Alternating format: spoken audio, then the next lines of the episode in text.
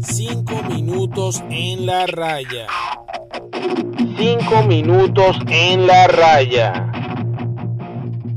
Hola a todos, bienvenidos a 5 minutos en la raya. Te habla Gabriel y aquí expreso en 5 minutos mi opinión de fútbol y béisbol. En este caso, el traspaso del Papu Gómez del Atalanta de Bérgamo al Sevilla. Alejandro Darío Gómez, de 32 años, pasa del Atalanta, equipo en el cual militó las últimas seis temporadas, siendo pieza fundamental de la construcción de lo que es eh, el Atalanta hoy en día eh, de la mano de Gasperini siendo un jugador que en 209 partidos, 50 goles, 58 asistencias y jugador fundamental en el, en el estilo de juego de, del Atalanta. un Atalanta que se vio obligado a traspasarlo, dado que Gasperini le quiso dar una vuelta de tuerca al estilo de juego del Atalanta, eh, buscando más sacrificio de todos los jugadores a nivel eh, defensivo. Eh, es decir, partiendo de una defensa desde, desde el la, la, cancha del contrario, como pudimos ver inclusive en el partido contra el Milan en Serie A. Y, bueno, el Papu simplemente no se adaptó eh, y, bueno, el, Atalanta tomó medidas en el asunto a tal punto de buscar eh, transferirlo siempre con la condición de no transferirlo a un equipo competidor en la Serie A. Es decir, porque la Juve y, y el Inter mostraron un interés por el Papu, pero al ser contendientes directos en Serie A no quisieron transferirlo. Consiguen traspasarlo a la, al Sevilla, equipo de la Liga Española y, bueno, yo creo que para, ambos, para ambas partes, o para las tres partes, Sevilla, Atalanta y el Papu, todos han sido beneficiados, este, porque bueno, lo transfieren a un equipo que no compite y de paso el Papu va a volver a tener eh, tiempo de juego, porque bueno, eh, no ha sido convocado por el Atalanta desde el 11 de diciembre del año 2020 y bueno, eso a nivel mental afecta al jugador y en lo físico, por supuesto, también por la falta de juego, porque ni siquiera entraba en la banca.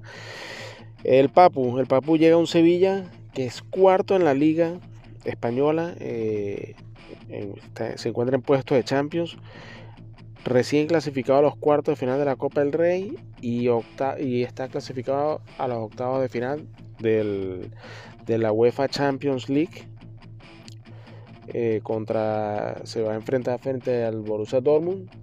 Y bueno el Papu viene a hacer como un golpe sobre la mesa del Sevilla para demostrar que tiene con qué pelear en estos tres frentes si bien eh, eh, tal cual como está la, la, liga española el Atlético de Madrid se ve muy fuerte en su en el primer lugar el, aquí la finalidad de Sevilla es, si no quedar de segundo o tercero, es por lo menos mantenerse en posiciones de Champions. Por lado de la Copa del Rey, bueno, eh, Sevilla ha demostrado con las reiteradas victorias en los últimos años en la Europa League de que son, son un equipo copero, por lo cual van a por todas. Eh, y con el Madrid y el Atlético de Madrid fuera de esta competición, eh, el gran escollo sería el Barcelona. Eh, y bueno, el octavo de final definitivamente es un refuerzo para intentar avanzar eh, lo más que se pueda en la Champions League. Les toca un rival complicado como es el Borussia Dortmund, que a pesar de que vive una, una crisis en la, en la liga alemana, estando séptimos, este, es un equipo muy complicado con, jugadores de, primera línea como Haaland, que es el, se puede decir que el mejor delantero centro que hay actualmente en Europa. El Papu, el Papu probablemente no vaya a ser titular de buenas a primeras por dos razones principalmente. Tiene más de un mes sin, jugar, por lo cual se tiene que ir eh, insertando de nuevo eh, eh, en el juego para recuperar condiciones y por otra parte adaptarse al estilo de juego de Lopetegui. Lopetegui, el director técnico del Sevilla, bueno, juega con 4-3-3, este, donde en la delantera básicamente usa dos extremos como son eh, Suso y Ocampo y un delantero centro que es Enesiri. ¿verdad? aquí el tema es ver cómo cuaja el Papu en este esquema, porque el Papu eh, es bivalente, ¿no? Puede ser un 10, jugar un poquito más retrasado para manejar el balón, o ser un 7 acompañando a un 9, ¿no? Y, dependiendo si lo, si lo, colocan por una de las bandas y, e ingresar al, eh, conducir el balón hacia el, hasta, el centro del campo y generar juego puede ser una manera de insertarlo en el equipo. La otra es que eh, Lopetegui, lo cual yo dudo mucho, cambie su, su, formación y pase de un 4-3.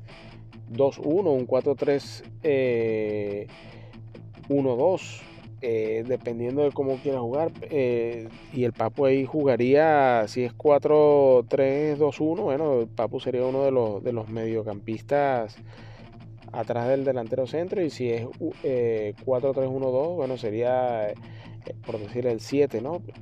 Pero ahí yo creo que implicaría mucho cambio en el estilo de juego y yo creo que eso no le conviene a Lopetegui por un solo jugador. Yo creo que el Papu tiene que adaptarlo al estilo de juego. Y bueno, para mí eh, es un fichaje acertado para el Sevilla. Necesita un jugador que le genere peligro para mantenerse a flote en las tres competiciones y llegar lo más lejos posible, cumplir con su objetivo. Me parece, considero que como está actualmente el mercado, es el fichaje en invierno. Y bueno, de verdad me, me alegra por el Papu porque es un jugador que, si bien ya está entrando en la, se puede decir, en la recta final de su carrera, con 32 años, es un jugador que tiene mucho que dar. Yo creo que la Liga Española se le puede dar muy bien. Y que puede ser un ídolo sevillista más pronto que tarde. Y bueno, con esto termino estos cinco minutos en la raya con Gabriel y hablamos en la próxima. Adiós.